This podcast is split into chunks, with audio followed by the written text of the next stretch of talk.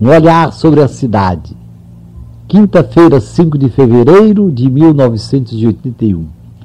Meus queridos amigos, nunca é demais meditar sobre o mistério das sementes. Ser semente e sentir-se jogada à beira do caminho, ou no meio dos espinhos, ou em cima de pedras. Ser semente, cair em terra boa, mas sentir que falta a água do alto e a luz de Deus. Ser semente e ficar retida nas dobras do manto do semeador. É interessante, durante muito tempo, eu achava o semeador da parábola de Cristo sobre as sementes um semeador meio furado.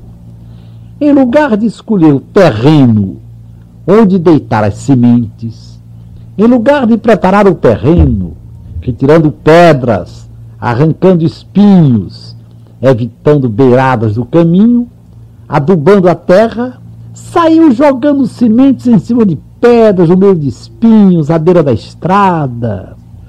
Hoje agradeço a Deus que o divino semeador tenha a mão larga e tente jogar sementes por toda parte. Ai de nós, se só houver semente para terrenos férteis e muito bem preparados. No nosso Nordeste, quando a seca aperta e a fome se implanta de cheio nas casas dos pobres, as sementes que estavam sendo guardadas para o plantio assim que caíssem as primeiras chuvas, deixam de ser sementes e passam a alimento. Em lugar de serem jogadas na terra, vão para a panela e a seguir para o estômago de quem já não aguenta passar sem comer. Triste a semente que nem é comida e nem é plantada. Triste é a semente que fica largada, esquecida, improdutiva e inútil. Como é bom esperar que a semente brote e acompanhar o seu desenvolvimento, o seu crescimento. Vai, semeador divino, Lança sementes com largueza, com generosidade. Não te limites a deitar sementes apenas em terrenos bem preparados.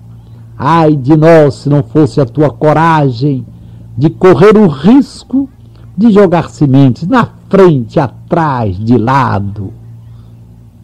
Beijo as tuas mãos de semeador pródigo, que sabe que semente abençoada pelo Pai brota até pé na pedra mais dura. Até amanhã, às cinco para as sete, se Deus quiser.